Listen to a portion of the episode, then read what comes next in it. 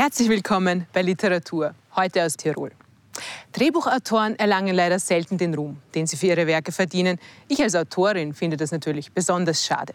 Umso schöner, dass ich heute mit Uli Bree spreche. Er ist einer der bekanntesten Drehbuchautoren Österreichs und andere Bücher schreiben kann er auch.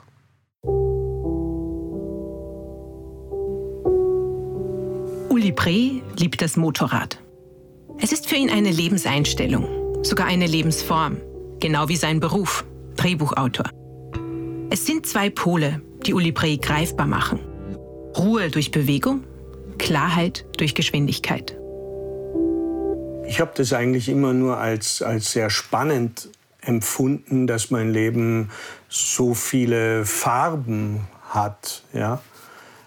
Ähm, und ich so viel verschiedene Dinge machen kann. Ich ähm, lebe in verschiedenen Welten und das macht das Leben spannend. Zugegeben, als Motorradfahrender Autor rast Prey gefährlich nahe am Klischee vorbei. Doch Gegensätze sind bei Prey nicht Pose, sondern schlicht Realität. Beispiel? Als Mann schreibt Uli Prey sehr oft über Frauen. Uli Prey ist gebürtiger Deutscher, sagt aber über sich selbst, er hätte eine österreichische Seele. Uli Prey hat ein dezidiertes Zigarrenzimmer, ist aber selbst Nichtraucher.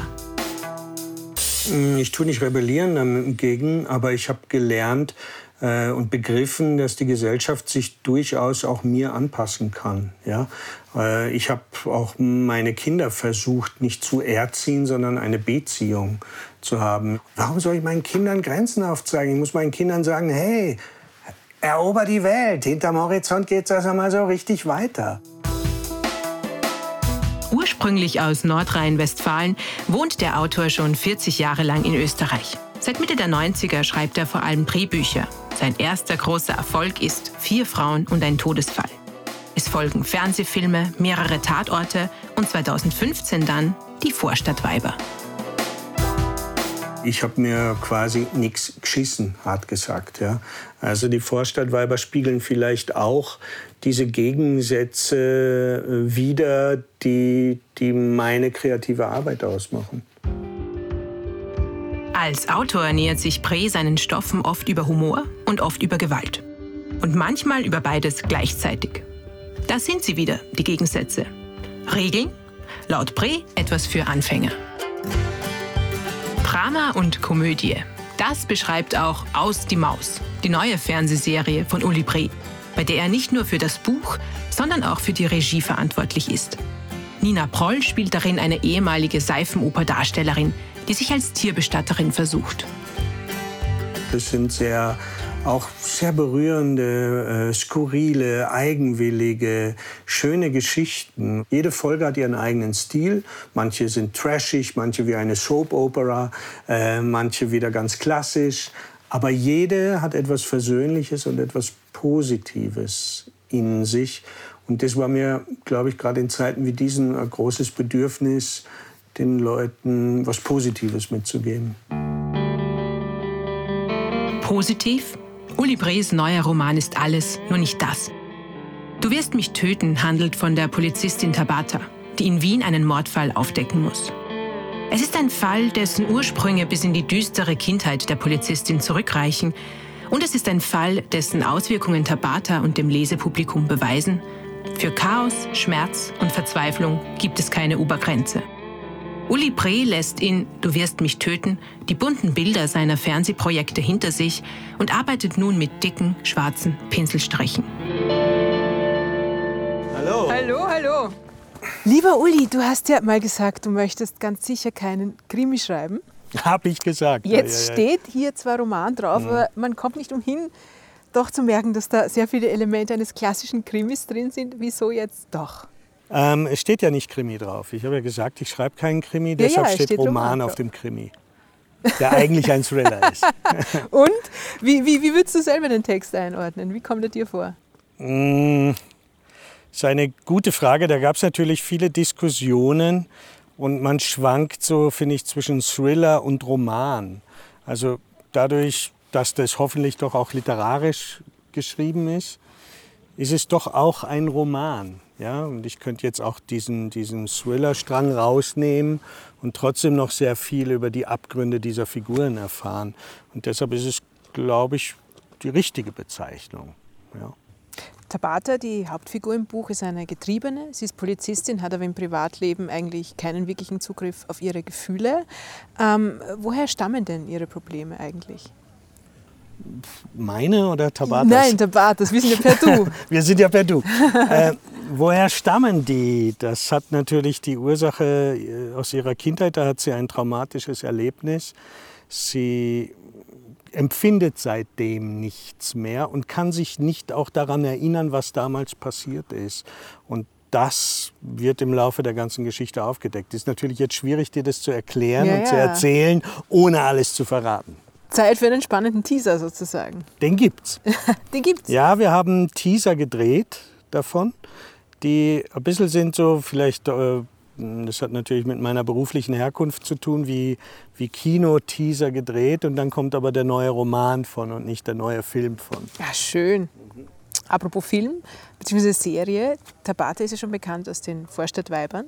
Ähm, wieso hast du dich dafür entschieden, die Geschichte dieser Figur fortzuspinnen bzw. eigentlich in ihre Vergangenheit zu schauen? Ich glaube, weil ich sie nicht so verwirklichen konnte, wie ich wollte.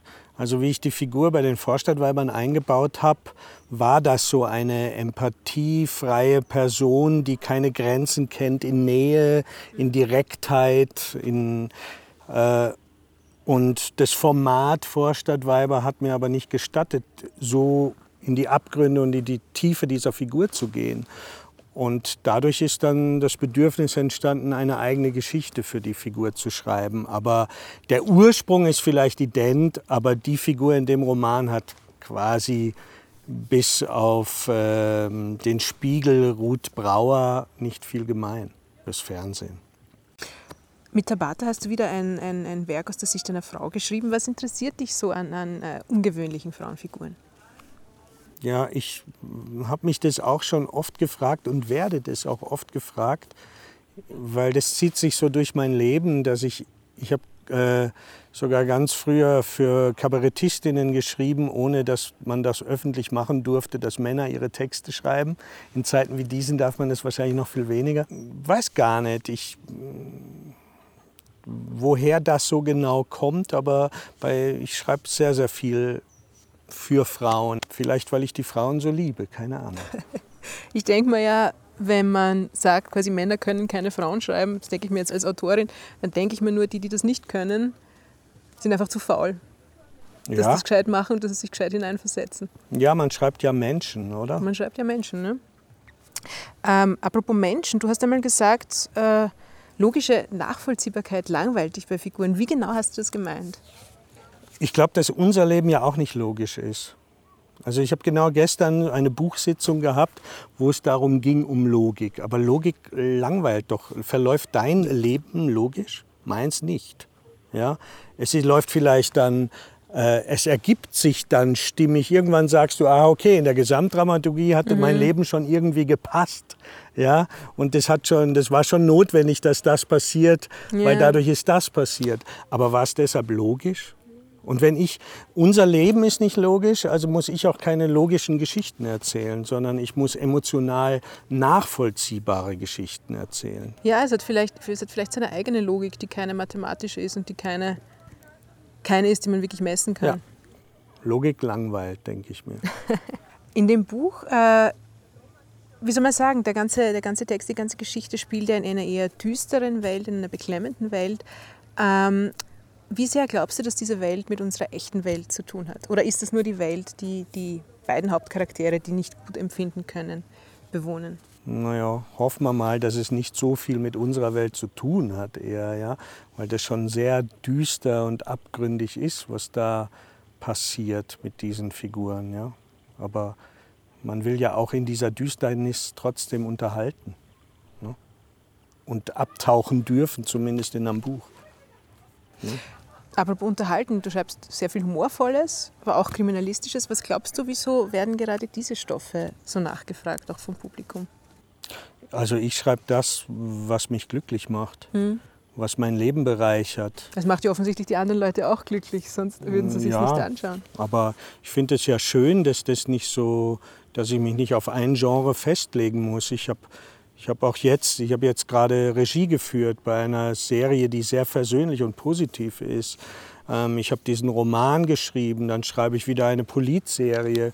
Und ich finde, man sollte das so als Gesamtkonstrukt sehen. Ähm, es ist ja doch alles eine kreative Arbeit, ein kreativer Prozess und es ist sehr abwechslungsreich und spannend. Und wenn es mir gelingt, Komödien zu schreiben, genauso wie Thriller, ist doch wunderbar. Absolut. Ja?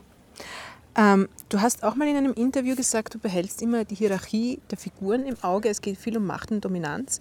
Und ich finde das total spannend, auch als Autorin, ähm, weil ich das Gefühl habe, dass diese zwei Punkte ganz wichtig sind dabei, Geschichten zu bauen. Aber wie hast du das gemeint? Hast du das jetzt gemeint in Bezug darauf, wie du technisch eine Geschichte ausgestaltest? Oder empfindest du das auch so in der, in der echten Welt? Also wenn du einen Dialog schreibst im Film, musst du immer wissen, wer hierarchisch gerade oben ist und wer unten ist. Und dann ist natürlich die Kunst, dann diese Hierarchie innerhalb des Dialogs zum Beispiel im letzten Satz zu wenden. Und dadurch ich, dreht sich die Geschichte. Ja? Also das, das sind handwerkliche Kniffe einerseits und gleichzeitig äh, ist es auch spielentscheidend, dass immer klar ist, in einem Dialog, wer führt und wer nicht führt. Voll. Aber du betrachtest quasi nicht die, die echte Welt auch hauptsächlich unter den Gesichtspunkten, ne? Hm, sagen wir es so, wenn du älter und weiser wirst, kannst du gelassen auf die Hierarchie verzichten und hast sie dann trotzdem. Ja, spannende Aussage. Ähm, das Buch ist, finde ich, sehr filmisch geschrieben. Es liest sich auch manchmal ähm, wie die Beschreibung eines Films. Ähm, wie viel hast du denn von deiner Drehbucharbeit ins Prosatexten mitgenommen? Ja, auch wieder eine, eine gute, schwierige Frage. Ich habe eigentlich gehofft, ich möchte schon einerseits Bilder erzeugen bei dir, eine, eine sehr bildhafte Sprache ähm, erzählen und gleichzeitig natürlich nicht, äh, dass das rüberkommt, dass es wie ein Drehbuch ist. Ja? Aber in einem, da gibt es zum Beispiel diese eine Szene, äh, wo der Vater vom Silo ins Getreide fällt. Ja? Ähm, in einem Film würde ich das ganz sachlich beschreiben, dass er oben am Silo einen Herzinfarkt bekommt, noch eine Pirouette dreht und unten im Haus Schwanensee äh, zu hören ist. Ja? Ähm, im, in einem Buch muss ich das natürlich prosaisch alles erzählen und bei dir diese Bilder erzeugen. In einem Film tut es dann der Kameramann. Ja? Und, und gibt es eine Art zu schreiben, die dir besser gefällt? Jetzt, wo du also diese Art zu schreiben macht mich schon sehr glücklich. Ja? Das, das, bereichert meine, das bereichert meine Schreibfreude. Man ja. ist selber der Chef über alles, was da geschieht, oder? Ja. Man ist aber auch für alles verantwortlich. Ja, aber ich habe, ich glaube, dieses Buch ist entstanden aus einem Bedürfnis heraus, so ein Buch zu lesen, wie ich es gerne lesen würde. Also es gibt Krimis, die mich langweilen, weil sie nicht schön geschrieben sind. Sie haben vielleicht einen guten Plot, aber sie sind in ihrer Erzählform so, dass sie mich nicht mitnehmen, dass sie mich nicht fordern, dass sie mich nicht auch wieder bereichern in der Sprache. Ja? Ähm, und dann gibt es wieder Bücher, wenn die 30 Kapitel haben und ich vorm Schlafengehen sehe, äh, nicht 30 Kapitel, sondern das Kapitel hat 30 Seiten, ja. ja, dann bin ich schon erschöpft, weil ich weiß, das schaffe ich nicht, da schlafe ich schon ein. Und ich glaube, auch mit ein Grund, warum ich so viele kurze Kapitel gemacht habe, weil ich das gern liebe, weil ich dann lese und mir denke, ah, ein Kapitel geht noch, eins schaffe ich noch, eins geht noch, ja. Und es auch so ein Page-Turner dadurch wird und es eher antreibt zu lesen. Ja, ist ja. mir auch aufgefallen, mhm. dass das so... Ja, das ist doch lässig. Das ist, das ist gut. Ähm, sag, wieder eine, eine technische Frage. Wie schwer ist es denn für dich, zwischen Drehbuchschreiben und Romanschreiben zu switchen? Oder, oder könntest du, dass du sagst, du machst zwei Projekte parallel und bist in der Früh der Drehbuchautor und am, am Nachmittag der Romanschriftsteller? Ja, das tue ich sogar zum Teil. Also da habe ich dann, bei dem Buch habe ich dann einfach so Räume gehabt, wo ich dann eine Zeit lang das schreibe und dann wieder Drehbuch schreibe. Ja. Drehbuch ist viel mehr Handwerk, finde ich. Und das ist auch Handwerk, natürlich, überhaupt keine Frage. Aber du tauchst viel mehr in einen Kosmos ein und der, der Prozess ist schon sehr, sehr schön, ja. Aber es sind beides Schuhe. Das eine sind Stöckelschuhe und das andere sind Wanderschuhe. Aber beide sind zum Gehen und trotzdem sind es grundverschiedene Schuhe. Das ist ein sehr schöner Vergleich. Mhm. Ich habe gelesen, du hast auch mal eine Clownschule besucht. Ja. Wie ist es denn dazu gekommen, beziehungsweise wieso überhaupt? Ja, das klingt ein bisschen kitschig, ist aber wahr. Ich bin mit 17, ich bin ja im Ruhrpott aufgewachsen. Und mit 17 bin ich aufgewacht in der Früh und am Sonntag habe mir gedacht, wenn ich jetzt nicht gehe, gehe ich nie. Und wusste, ich versauere da im Ruhrpott. Habe gewartet, bis meine Eltern aus der Kirche kommen und habe gesagt, ich gehe jetzt. Und bin nach Amsterdam getrennt, weil ich da Leute kannte und bin dann ein Jahr auf eine Clownschule gegangen. Und dann bin ich weiter getrennt nach Wien und bin auf die Schauspielschule gegangen.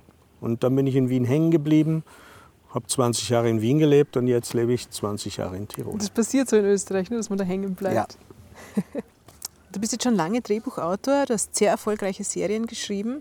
Wie gehst du denn mit Misserfolgen um, wenn es es einmal gibt? Wie gehe ich mit Misserfolgen um? Die haben wir natürlich alle.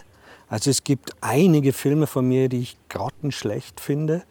Ähm, das ist aber auch Teamwork, also da sind viele ja verantwortlich dafür, ob etwas scheitert oder erfolgreich ist. Was mich mehr interessiert, ist der Arbeitsprozess. Also ich habe jetzt einen, einen Film gemacht, da will ich nicht näher drauf eingehen, aber mit so sehr vielen deutschen Stars. Aber der Arbeitsprozess war schrecklich. Und wenn dieser Film jetzt, weiß ich nicht, wie viele Fernsehpreise gewinnt und tolle Quoten hat und selbst einen Oscar kriegen würde, werde ich ihn mir nicht ansehen, weil er mich Lebenszeit gekostet hat. Und dann hat er, ist, hat er für mich keinen Wert mehr. Also mich interessiert der, der kreative Schaffensprozess, der muss mich glücklich machen.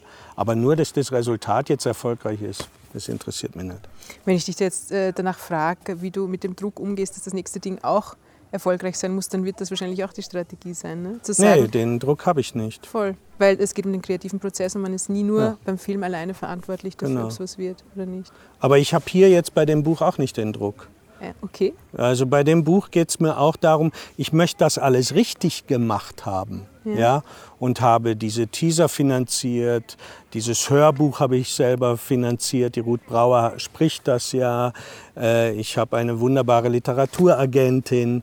Das tue ich schon alles, um sozusagen auch, dass es eine Chance hat auf diesem Markt. Aber ich verbiege mich nicht. Ja. Also das Buch ist vom Cover, vom Inhalt genau so, wie ich es mir vorstelle. Quasi du lässt dir den Druck nicht machen, weil du sagst, das ist das Beste, was ich an der in genau. dem Moment rausbringen Das ist konnte. so, wie ich es haben möchte. Genau.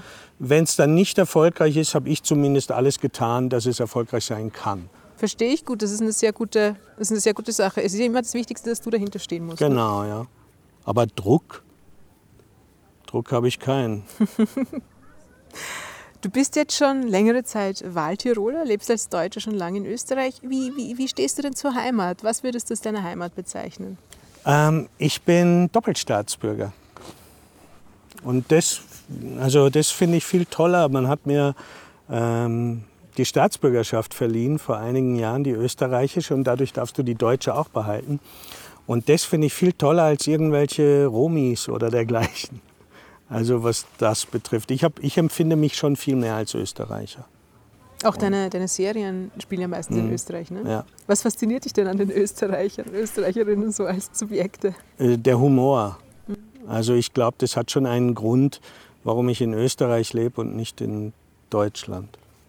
Du kennst diese Anekdote, was den Unterschied zwischen deutschem und österreichischem Humor ausmacht? In Deutschland geht ein Kabarettist auf die Bühne und sagt, der Kanzler ist ein Arschloch. In Österreich geht der Arschloch auf die Bühne und sagt, der Kanzler ist super. Das ist der Unterschied. ähm, du hast es schon erwähnt, du hast jetzt für die Serie Aus die Maus zum ersten Mal Regie geführt. Wie war denn das für dich? Ähm, eine sehr intensive Erfahrung, schon sehr spannend, aber wenn du so wie ich in, immer zu Hause in dieser kleinen Kemenate sitzt, in deinem Ledersesselchen und schreibst und dann mit den Hunden spazieren gehst und dann Kaffee kochst, ja, äh, und jetzt auf einmal mit einem Zirkustross von 50, 60 Leuten jeden Tag 12, 14 Stunden Film drehst, das ist schon ein Flash, ja. ja. Und das ist toll. Also das war eine tolle Zeit, aber ich brauche es nicht das ganze Jahr. Ich mag dann wieder schreiben. Und äh, würdest du es aber in der Zukunft wieder machen, so als Abwechslung zum Schreibprozess? Ja, das meinte ich vorhin so mit diesem Jahresgesamtkonzept. Roman schreiben, Drehbuch schreiben, Motorrad fahren, leben, Zeit haben, Film drehen. Das ist okay. Ja, das hört sich alles sehr vernünftig an. Finde ich auch. Du hast mir heute auch ein Buch mitgebracht. Ja. Welches ist es denn geworden? Ja, ich habe lang überlegt, was ich mitbringe. Und das ist ein Buch, ich, es gibt so Bücher, das mag ich gern, wenn du so ein bisschen Luft am Tag hast und den Kopf durchlüften musst, da mal so Bücher, wo man einfach mal immer ein bisschen reinschaut und ein bisschen liest und es dann ruhig wieder wegstellt, weißt? Also gar kein Roman und da gibt es eben ein Buch von der Judith Schalansky, das handelt von den 50 entlegensten Orten, alles Inseln auf diesem Planeten. Und die beschreibt die einfach so auf wunderbare Art und Weise und so mit, mit ganz tollen Abenteuergeschichten, mit Mythen und also jedes verzaubert, jedes Kapitel. Die sind oft gar nicht lang, also das ist oft nur eine Seite, aber es nimmt dich so mit und verzaubert dich und das, das äh, mag ich einfach gern. Und gibt es diese Inseln wirklich? Ja, die gibt es wirklich. Okay. Aber sie war nie da. Also nie es handelt von 50 entlegenen Inseln, die sie nie besucht hat. Das macht sie besonders interessant. Mhm. Ja, es ist ganz großartig. Ich würde es euch gerne für machen, für euren Bücherbus noch dazu.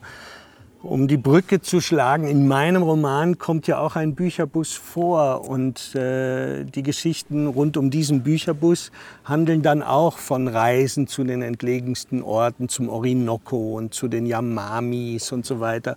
Und ich glaube, das ist ein bisschen inspiriert von diesem Buch. Hier. Ja, das ist wirklich ein ja. herrlicher Bogen von Bücherbus zu Bücherbus sozusagen. Ja. Es wird eine Zierde für unseren Bus.